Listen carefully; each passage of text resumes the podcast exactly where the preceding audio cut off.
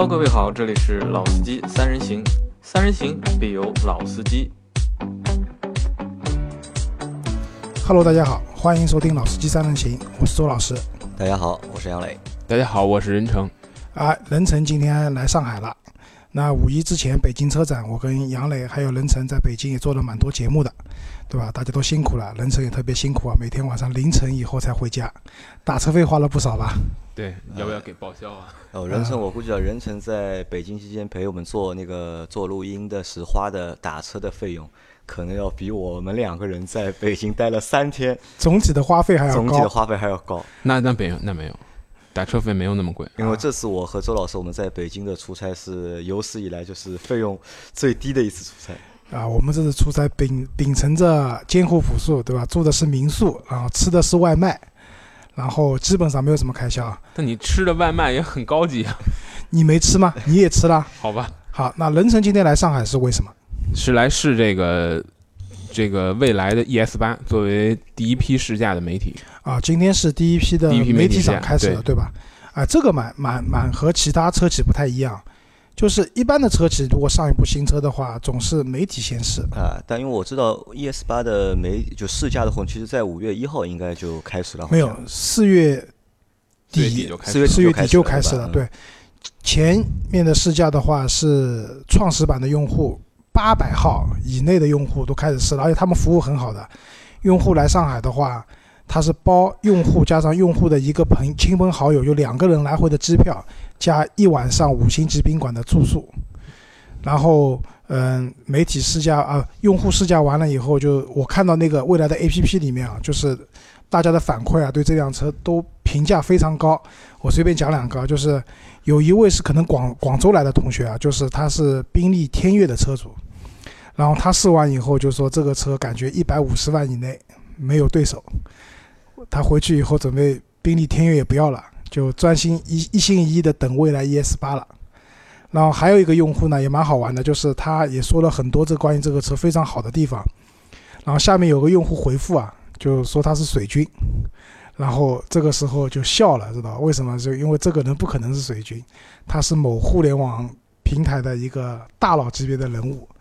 那就说明就是我至少我现在目前得到的反馈是，这辆车在各方面性能啊各方面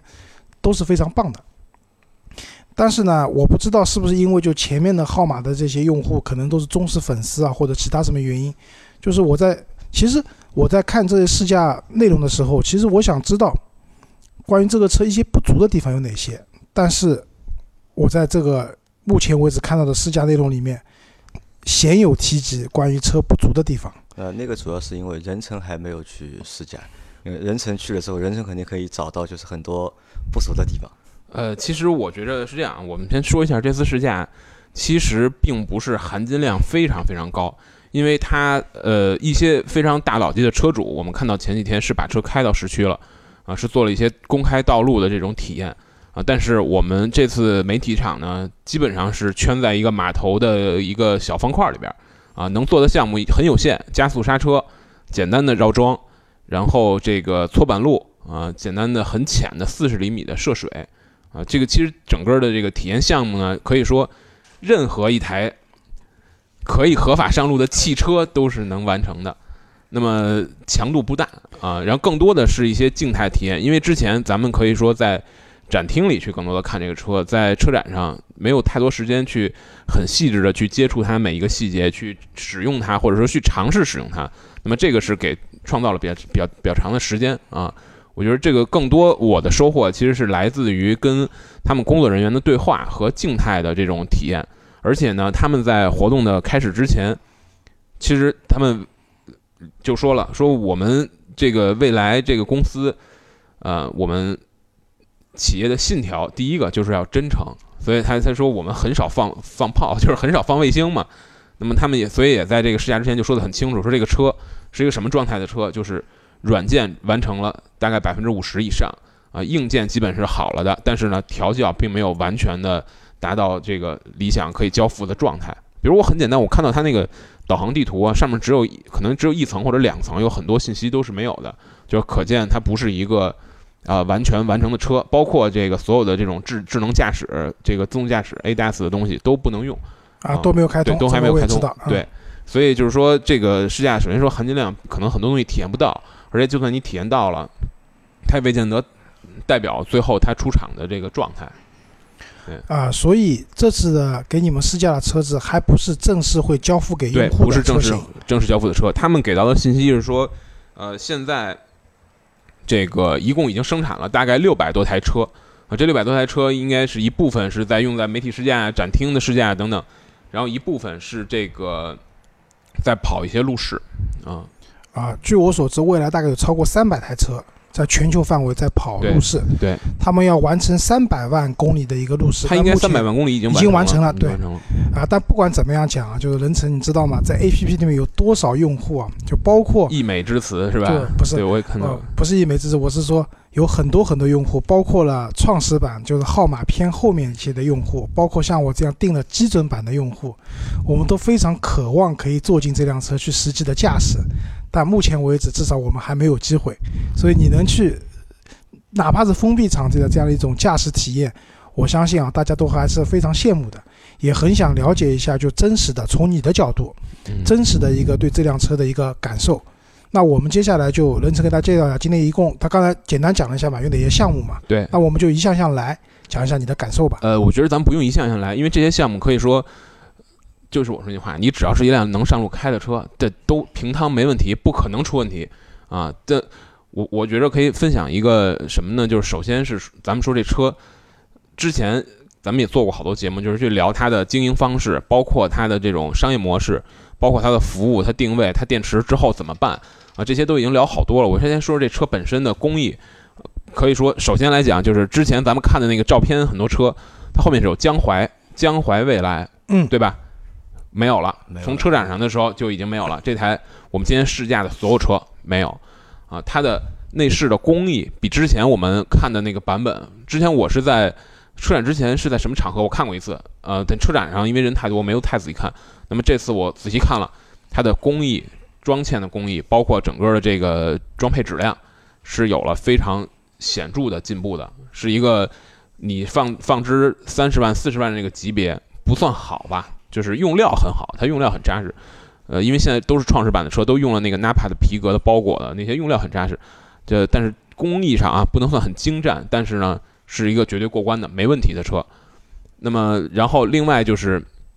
整个从驾驶体验上来讲，从有限的这个这个短暂的试驾来看，就是电动车的一些特性是很明显的。首先就是加速很快啊，然后这个呃加速的这种，其实你你如果看它成绩啊，是四点四点五秒、四点四秒左右，那么其实从以我开过的很多燃油车来讲，能达达到这个数据的车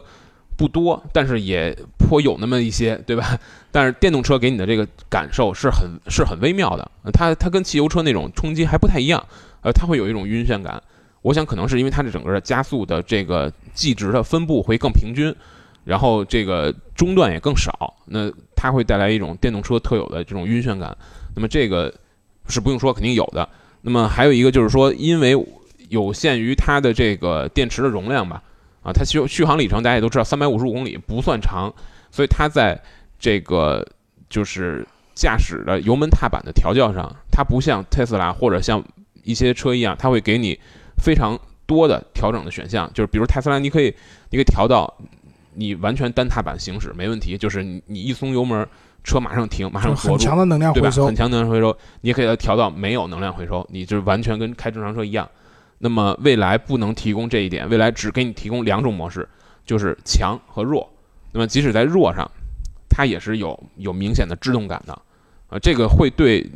就是因为很多人可能他开电动车，包括未来这台车的定位啊，你会看到它从它长相到它的内饰到它整个的很多设计，它其实不像特斯拉。特斯拉是一种时时刻刻要告诉你，我是一个颠覆者，我的使用习惯、我的产品思路跟所有的燃油车是不一样的，包括设计也是这样。那未来其实不是，未来是在很多时候就要弱化它的电动车的这种身份啊。那么这个可能对于很多第一次驾驶电动车的人来讲，他还是需要一个适应的过程。那么我们也在做了一个很小的这种绕桩啊，非常短的绕桩，给我的几点体验就是，首先是这个车，呃，它不像特斯拉那么怎么说，不像那么矫健啊，就是它它整个车的体量感。特斯拉你即使开我开过 Model X，呃，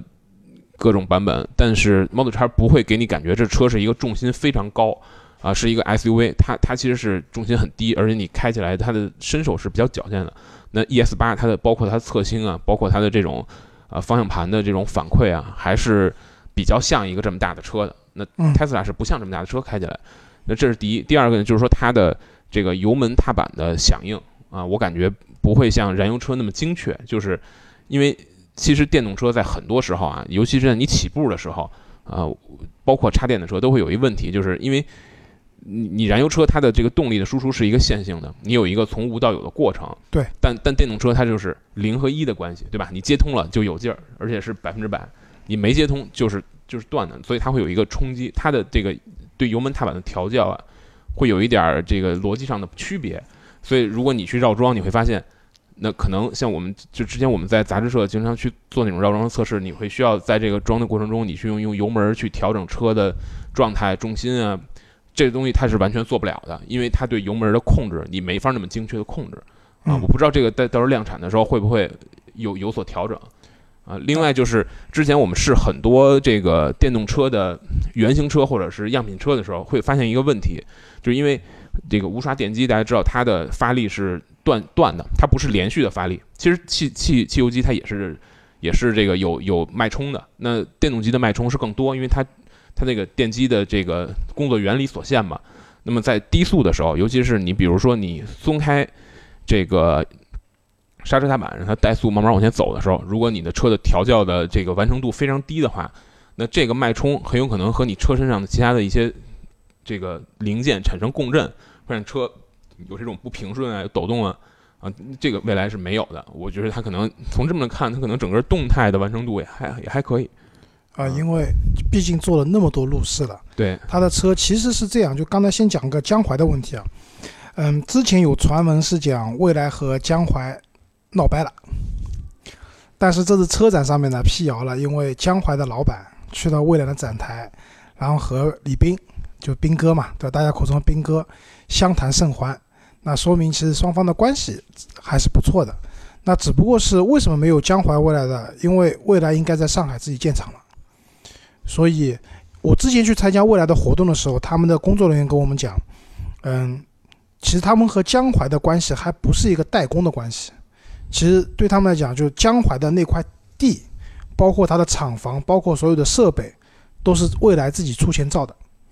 江淮唯一提供的贡献是什么？是那一个是准生证的问题，对吧？牌照，嗯，对，一个是准生证，另外一个就是江淮提供了一部分熟练的工人。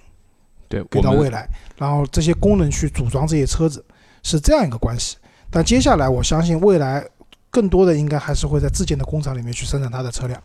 就是很显然，我觉得代工的事儿，我们应该这么看：就首先，它一定是一个，呃，国家为什么攥着准生这件事儿不放，就是要等新的这些车企去和这些传统的车企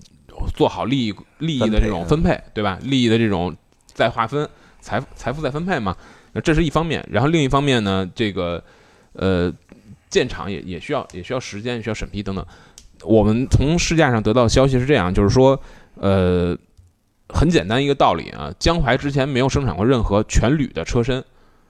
没有生产过，没有这样的生产的设备和能力。那么可以说，这个厂基本上就是为未来这台车全新建的。其实国内的厂家有多少人是有生产全铝车身的？对，就屈指可数，几乎没有嘛，屈指可数那么一两家嘛，对吧？所以这个厂肯定是他全新全新去建的。然后，呃，今天的试驾活动上，我们得到一个数据，就是未来。公司下面所有包括生产的员工，包括质检，所有这些人和生产和质保有关，和呃生产和质量有关的，他们的雇员是达到了六百六百人，呃，这个这个队伍的，哦不是六百六六千人，这个队伍的规模还是还是比较大的。这个队伍主要来自于原来的传统车企。我昨天跟杨磊聊天的时候，杨磊也讲了，说大众对吧？就内部的人员都快被掏空了。啊，对，现在就是各大随着就是新兴势力的，就是起来之后啊，就像传统车企挖人这个趋势啊和力度也越来越大了。对，你看这个，基本上宝马爱的员工一半是被蔚来端了，一半是被这个拜腾不是拜腾，是被呃拜腾也也端了一部分，那边是被那个乐视、法拉第未来、法拉第未来 FF 九幺啊就是贾跃亭那个车端了，然后他们现在未来的这个负责这个品控的几个高层，应该也都是之前宝马的，啊，所以啊他们的队伍的力量还还是很还是很强大的嘞。就那些高管去未来上班呢，就是可能和传统车企有个最大的区别啊。就传统车企，你只要做好自己工作就行了，但你去未来上班的话，你还要负责接待客户，向客户解释我这东西为什么是这样做的。那啊关于就是在那个尾标上去掉江淮那两个字啊，就是我觉得我的看法和你们可能稍微会有点不一样。就你们两位说的是，我觉得是一方面原因嘛，还有一方原因，我觉得可能是因为什么？因为就是未来本身啊，它其实也是属于一家就是互联网造车的企业，它有着比较强的一个互联网的属性，所以它对就是很多用户的意见或者是看法，它的修正的一个及时性会比较强一点。因为江淮那两个字在的话，当时这个车刚发布的时候，也是一个比较网上比较大的一个槽点，对吧？但现在他可能他们觉得就这个东西，可能用户会在意江淮这两个字，那可能在我们现在看到的量产的版本上面，他们把那个江淮两个字就去掉了。其实这个就跟我们看到的奇瑞路虎、奇瑞捷豹是一样的道理，就是大家看到这两个字以后，可能哪怕它的车的质量本身没有问题，对吧？都是全新的工厂，然后全新的工艺去做的，但是呢，因为有这两个字在，所以大家可能会觉得差点意思。那所以把这两个字去掉的话，对它这个车整体的一个逼格的提升，我相信还是有帮助的。啊，任总，我问你啊，就是这是你试驾那个零到一百那个测时间了吗？呃，它会有一个，就是相当于一个，应该是一个类似于激光的设备吧，会测你的这个整个通过时间，大概是基本上，其实电动车跟我们之前做特斯拉的时候就有这个感受，就是电动车跟汽油车在加速上有一很很 很明显的区别是什么？就是首先是它耐久性更好啊、我们今天得到一个数据，就是说未来的这 ES 八它做十次零到一百的加速。基本上是可以稳定在四点四秒，就是还有的会更快一点，有的会稍微稍微慢一点，但是基本上可以稳定在四点四秒。但是按照我们的经验，一般这种性能很强大的车啊、汽油车，如果你想去做连续十次的这种加速，它的加速能力是衰减的，因为它的变速箱会过热啊，它发动机也会有一些保护等等这些东西。呃，这个是电动车跟汽油车不太一样的地方。另外一点呢，就是汽油车很多时候它会需要你更人的技术要更好啊、你为什么现在有很多这种跑车，它会有这种什么 launch control 啊，这种起起跑控制，就是说去帮你解决这个问题啊。但是在电动车上，这些问题就压根儿不存在。就电门一脚踩到底就行。对，就是一个毫无门槛儿的这个这个这个操作，这也其实就是可以。就可以可以聊回到上次我们在做车展的那个时候有一个话题，就是说，呃，在整个的新兴车企，包括不是新车啊，就在整个的这个电气化的时代，可能汽车的溢价的方式真的会要改变了。那么过去汽车溢价方式什么？宝马七六零为什么比七三零要贵那么多呢？是因为它加速更快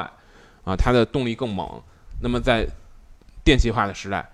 这个门槛儿是没有的。你 ES 八这样一台定位于家庭的这种七座的 SUV，都可以轻轻松松做到四点四秒。你再快有多大意义？没没有意义的，对吧？你如果再快，很轻松也可以想再再快一点，再做快半秒也是也是能做，成本也不会增加很多啊。所以这个可能真的是溢价的方式会发生巨大的改变。嗯，人生教练讲的，我有一点不同意啊。你说快没有意义，其实是有意义的。这个意义不是体现在你日常驾驶中，而是体现在这辆车的它一个对外宣传的时候，它的一个怎么讲呢？还是逼格的问题。它现在所有的车都能做到这个水平，它就他就不需要再宣传这个了，对，就是一它就没有他就没有壁垒，他没有。有你想啊，这是我们车展看到的威马，对吧？威马的车子的百公里加速标准满十秒，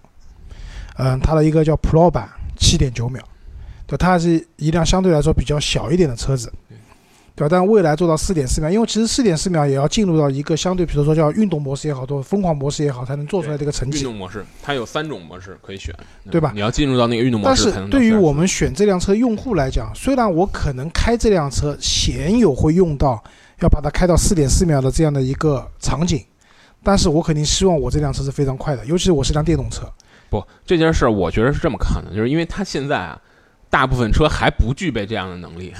当有一天大部分的车都具备这样能力了，它就不是卖点了。对啊，那个时候就变成像 FF 九幺一样，跟别人说我两秒呀。呃，可能四秒到两秒就没没那么因为卖车嘛，就逃不过这个就是营销速的或者是加速度的这个。其实很多人开车啊，就是虽然他也不会经常去踩，但是他希望自己的车够快。对。还有你开了多少？四点几啊？呃，我没注意，你没注意但是？肯定是差不多在。虽然我体重很重，可能会 对这个速度有点影响，但基本上啊、因为因为大家知道，在那个正规的国标测试里边儿，它是配重的，要配重，并且是跑双向的，就是你要一来一回两项来抵消掉那个风和地面坡度的这个影响啊。所以一般你如果单单向的这种极限的一个人去测的话，肯定是会比它的标称数据要好一点。啊，对，嗯，在 A P P 里面我看到有用户开到三点七秒，那我想这个人可能只有人乘一半重吧，我觉得。啊，三点七秒啊，我觉得可能还是比较夸张。因为我今天看到了，呃，试驾的这个试驾团队他们给我们分享的数据，就是它的十次加速的整个的数据，最好的一次应该是四点一秒。我说三点七秒，估计啊当时顺风吧，啊，我觉得这谁知道可什么原因能跟风向有关系吧，但是或者跟车的状态有关系。别人肯定比你轻，啊，对这是肯定的，是的，对吧？也比你轻。啊，那也是肯定的，对吧？嗯，那我觉得就是加速这点我们放一放，就是还有一个就是刚刚讲绕桩，对吧？其实我觉得绕桩反而是这个车子不重要，可能是不太会用到的一个一个点。如果你开的是轿车或者是跑车的话，那你可能会经常去，你要去跑赛道啊、跑山路啊，怎么样？你可能会比较激烈的驾控。那在绕桩过程中，你这个车的一个重心的姿态啊，各方面可能是需要比较好的去控制的。但是这辆，因为这是辆七人座的大型的 SUV，对我觉得买这个车肯定是带着家里的老婆、孩子、老人出去的。对对，我肯定会以尽量平稳的方式去驾驶这辆车，所以绕桩这件事情我不是很感兴趣。但是它的刹车真的是有标称的那么好吗？呃，刹车也很好，而且现在的这些电动车都会用一些主动主动刹车的一些功能啊、呃而且现在主动刹车都是，如果没记错的话，未来也用的就是博士的那套叫什么 i i boost i booster，对，就是现在包括基点啊，包括很多电动这个车基本对基本用的都是这套东西。这大概什么原理？就是说，它相当于有一个人在帮你，就电电是可以自动帮你踩刹车的，这样你就你的这个 ADAS，啊你的这个所有的这些呃主动的这种驾驶的功能都不再依赖于这些这个液压，不再依赖于这些助力，它是可以自自主完成的，这个没问题。就是刹车系统，它也是我。我看他们资料写也是这个 Brembo 的卡钳，包括这个它的刹车片，二十就是创始版标配的二十一寸的轮胎的话，宣称是三十。三点八米，三十三三十八米吧，三十三三点八米。哦，那这个数据真的很厉害，因为你要知道这辆车有是九幺幺的数据，二点五吨重的，对，对吧？那因为我基准版我选的是十九寸的轮毂，嗯，因为我觉得轮毂太大，其实市区里面用也不一定特别方便。方便。嗯。但是我觉得这个车，哪怕我用十九寸轮毂的话，三十七八米应该都没有问题。呃，我我我是这么看啊，就是刹车这东西，从我们之前，因为我在杂志社做的时候做过很多车的制动的测试啊，这真正两个难点，第一个难点是说你的这个极极限的成绩啊，这个极限成绩其实是很多原因造成的。我们实际看的话，更重要的是轮胎啊，你如果轮胎性能选的是很好的话，那么一般问题不大。这个都能，这个卡钳的这种力力道，或者说这个刹车系统的这个制动力啊，是都能突破这个瓶颈的。那实际上瓶颈是在轮胎，然后另另一方面比较难的是什么呢？就是它能不能在多次的长时间的这种刹车过程中，保持热衰减的一个比较好的或者比较小的热衰减。那么这个是我们在这次测试中确实我们也没看到的。但是呢，呃，未来的人也是给我们，他们给我们展示了两项数据嘛，就是十次加速、十次刹车，基本上是没有热衰减。这个我觉着是坦白讲是什么呢？就是这个这东西啊，没有什么技术的难度，就是你钱花到了，本儿下到了，它一定是这样的。啊，对，因为 Brembo 大家知道是一个比较好的一个刹车的供应商嘛。因为我觉得对电动车来讲，其实，嗯，刹车盘的这种刹车卡钳的这种防热衰减是很重要的。为什么？因为电动车当然你本身是有一个能量制动嘛，对吧？就是一个能量回收自动，就像你讲的那个特斯拉是可以选择没有的。那么在这样情况下，因为我们开内燃机的车型的话，发动机总是有发动机自动存在的，除非你去挂空挡。不然的话，你挂在档位里面，发动机都有自动功能，那它可以降低一部分的你刹车盘和刹车卡钳的这个一个负担。但电动车，如果你把那个能量回收关掉以后，其实它的这个车是没有发动机制动的，这个时候它的制动力全部要依靠它的刹车系统去完成。那么如果说遇到那种长下坡啊或者怎么样的话，其实这个刹车卡钳的这个刹车刹车系统的这种抗热衰竭的能力是非常重要的，我觉得。对，其实这个车我们在简单的试的过程中，我重点体验了一个东西，刚才可能忘了说了，就是说电动车在很多时候啊，它在这个包括混动车、插电的车，它在这个减速的过程中啊，它会有一个切换，就是它首先是一部分的这个制动能量来自于这种能量回收。然后另一部分来自于你的刹车的这个物理的这种这种摩擦热的这种摩擦，但在这个切换过程中会有一些不顺畅，或者说有一些不那么线性的地方。那我觉得这个未来在这方面做的还挺好的啊，基本上因为我虽然开的不快，而且开的也很短，我特别体验了一下这这这方面啊，我觉得可以说在各种我开过的电动车，包括混动的插电混动的车里边，应该算是做的比较完善的，比较完善的，对吧？好，那个机器人体验了吗？呃，机器人也体验了，但是说实话，机器人对我的这个诱惑力不大。我我觉得这个好奇怪。我们这个机器人其实是为小朋友小朋友对，因为他们讲就是那种家庭以单位去看车的这种人，小朋友会对那个机器人非常的感兴趣。其实我通过机器人想到的一个是什么呢？就是说，呃，未来它这台车给我一个很突出的印象，就是说，啊，它会有一个。跟传统车企完全不一样的这种产品的理念啊，或者说是不是产品的理念，而是整个企业的经营的理念，就是它是真的更多以需求、以用户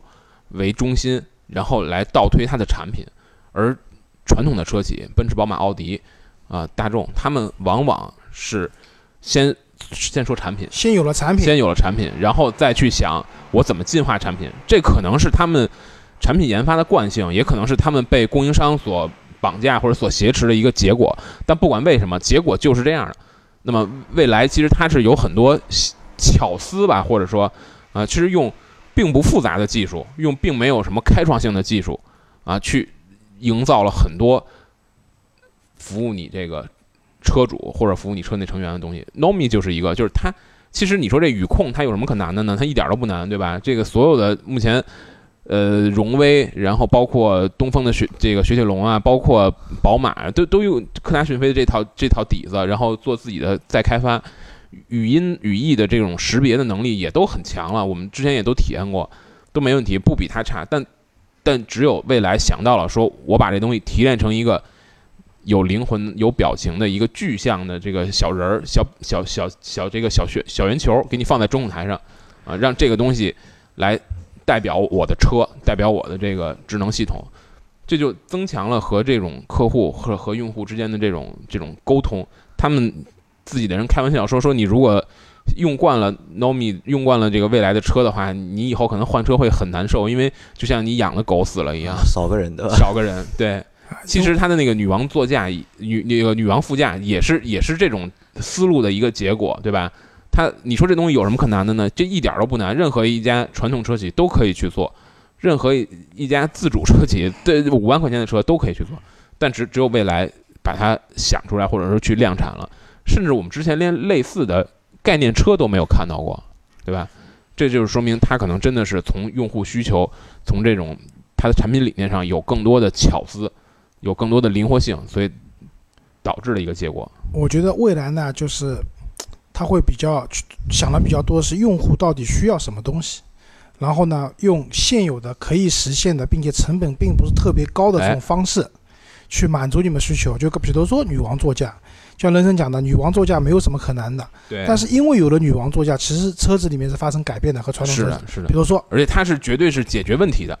手套箱没有了，对吧？但是没有手套箱，那你储物空间不少了吗？没关系，它在那个中控台的下方。有一个巨大的储物空间，因为我那时候参加活动，他们讲嘛，他们那个时候未来的领导们站在了北京的某一个天桥上，就看下面过往的车子，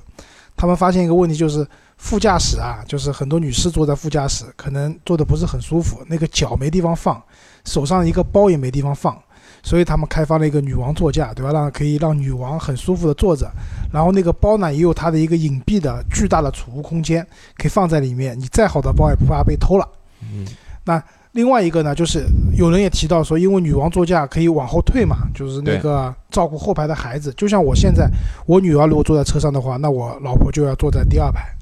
啊，其实她不太喜，因为她腰不是很好，她喜欢坐第一排，她觉得第一排舒服。那么如果有了女王座驾以后呢，就可以解决这个问题了。它既可以照顾到后排的小朋友，它可以坐得很舒服。但这又又是有代价的，因为你往后退了以后，一个是安全带的位置发生了改变，第二个的话，传统的气囊的位置也要发生改变。未来的副驾驶的那个气囊，它不是从那个中控台那边弹出来的，它从天上掉下来的，就从上面掉下来一个气球，然后会打开的。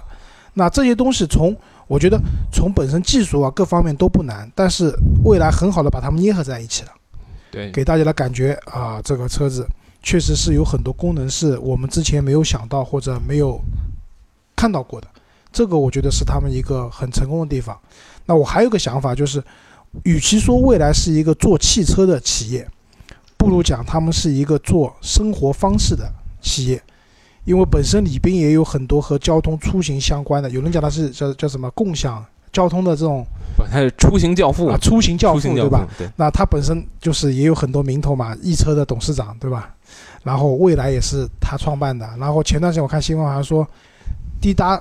滴答出行对。也要聘请他做他们的 E CEO，呃，实际上这次跟李斌也有直接的交流，他也表示说自己现在，呃，易车的办公室是不去了，虽然他特别喜欢那个办公室，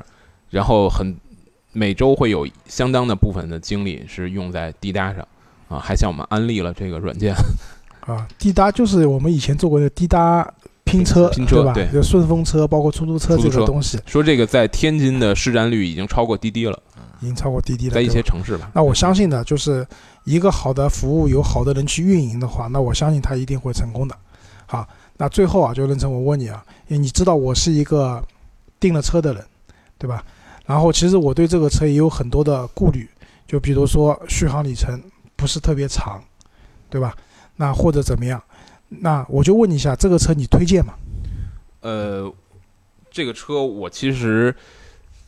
怎么说呢？它的它的首先看它的对标的这个竞争车型，我觉得它的对标竞争车型现在很很有意思啊。其实它不是对标新能源车的，它不是对标像可能你从价格或者从定位上来看，你觉得它可能跟未来的拜腾啊。啊，包括基点啊，有点儿有点儿重叠，但是我感觉啊，目前这个时间段上，它对标的还真不是新能源车，它对标的是传统的这个燃油车。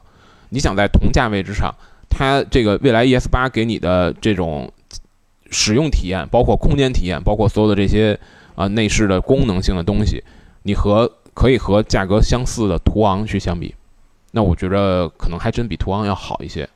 啊。啊，途昂也是我之前重点考虑过的一款车。对，那那但是首先一个是它的续航里程导致它有两点，你要不你得家里充电桩非常可靠，你你有固定车位，你有自己能充电的地方，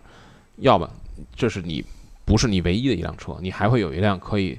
长途驾驶的，或者说解决你的这个里程焦虑的车。未来提供了第三种可能，他们有换电服务。但是换电服务在你长途在今天试驾的，现场，它有没有那套换电的装置？呃，今天没有，今天应该是没有，因为它那个装置很大的。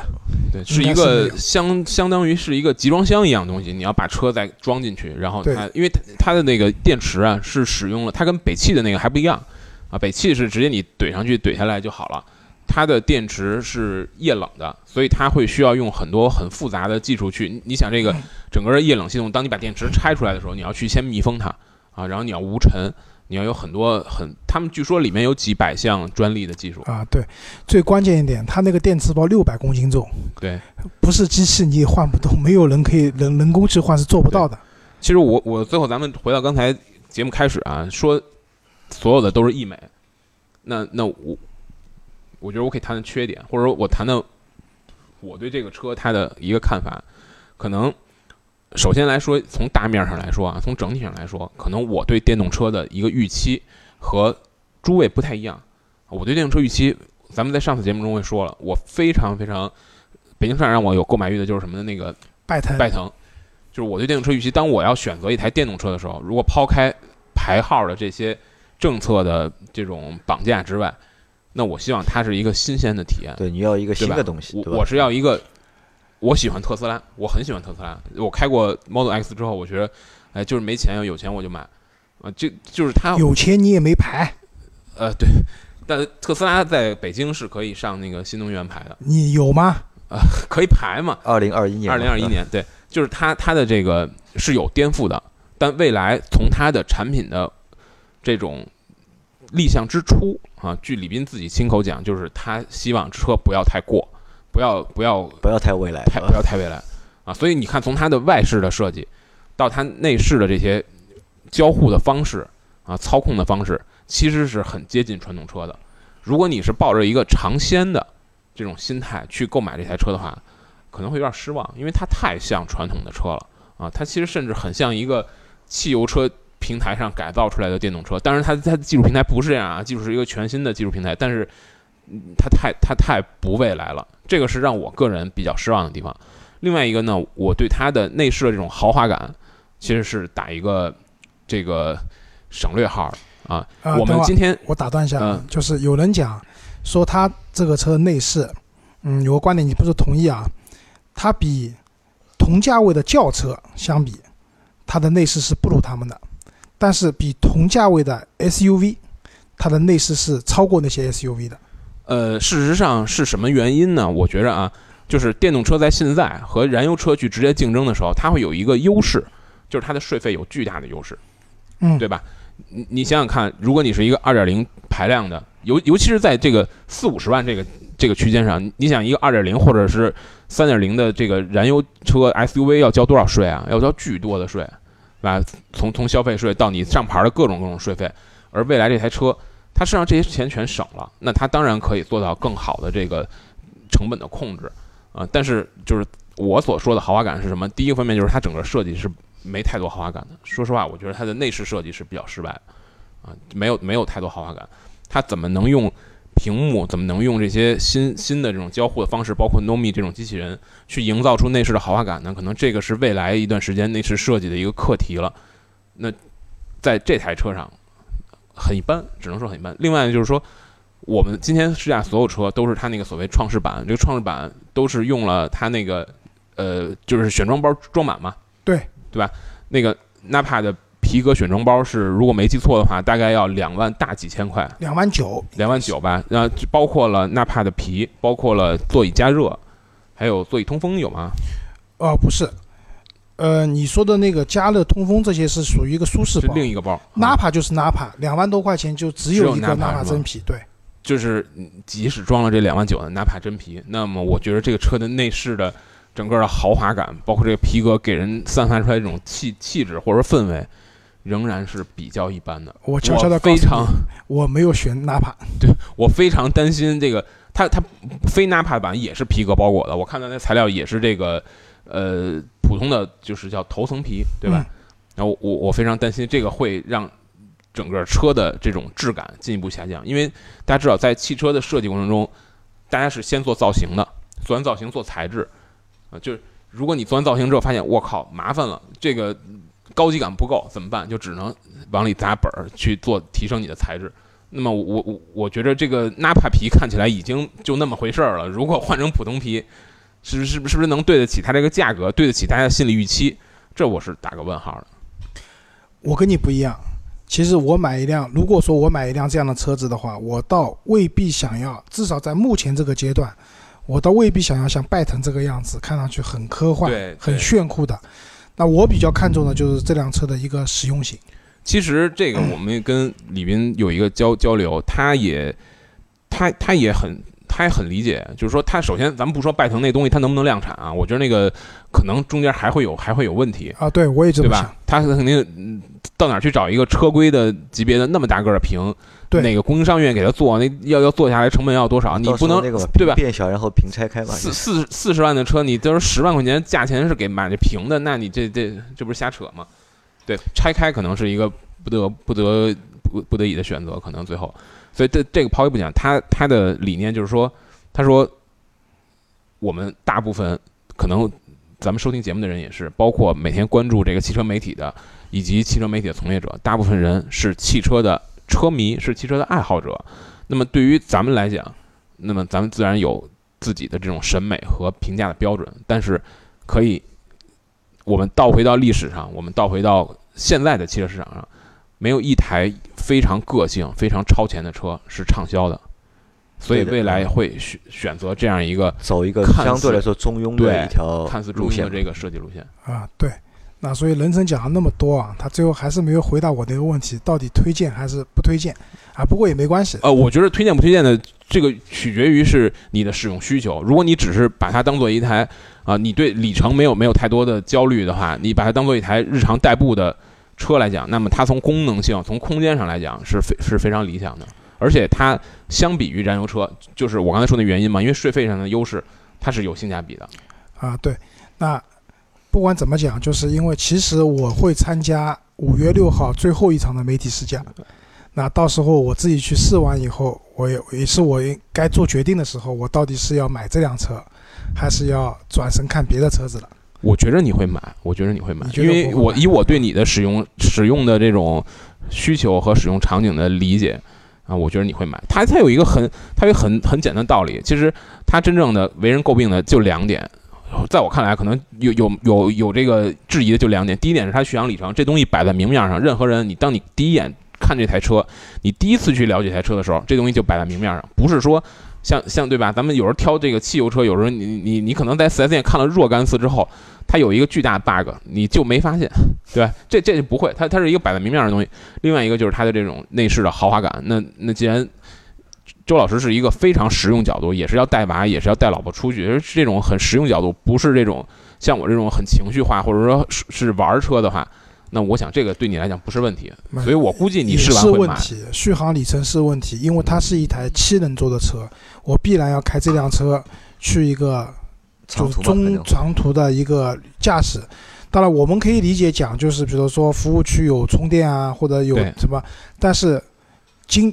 年过年我从南京回来遇到高峰的时候，我真的理解到你连服务区都下不去，但但是如果你还怎么去充电，对吧？那时候哎，我的我的理论是，如果你要认为三百五十五公里的续航是个问题，那你你就不应该交定金，不你就不会交定金，嗯对吧？三百或者说你是不是对它的这是这样的种服务有更多的？三百五十五公里，如果是按照燃油车来讲，跑高速的时候它会省的情况下，当然是没问题的。但是电动车的特性是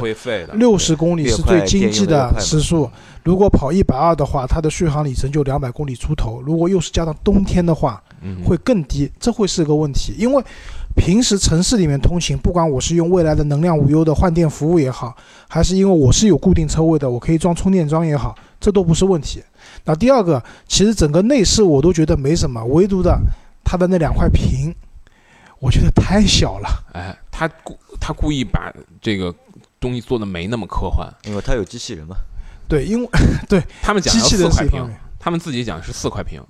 对，其实我们比较讲究一个仪表盘、仪仪表盘的一个液晶屏，呃中控和那个啊 Nomi，但我们比较在意的是一个中控的屏，因为嗯我也不指望像拜腾那么大，我也不需要。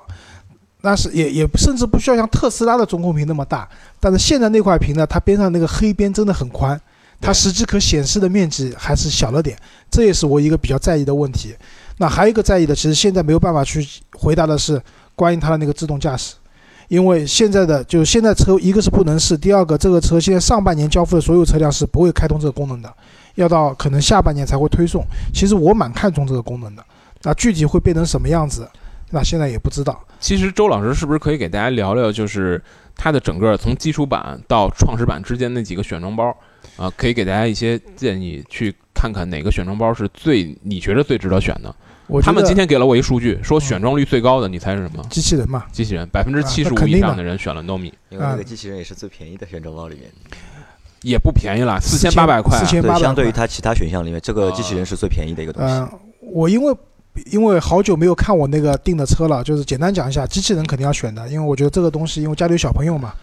比较好玩。哎，但是我觉得这东西如果小朋友的话，我有一个担心啊，怕被他玩坏了，对吧？那个机器人是会转头的，对吧？它是一个悬浮在中控台上的一个小球，嗯那个如果小朋友上去用手打的话，会很容易坏。那这个应该不会，小朋友是会和他说话吧？就是是这样的，我女儿还很小坐在后排，我是不会让她坐前排的，，是打不到。我儿子已经大了，他应该也不会干？这样的事情。那我现在打开了我那个我订的那辆 ES 八啊，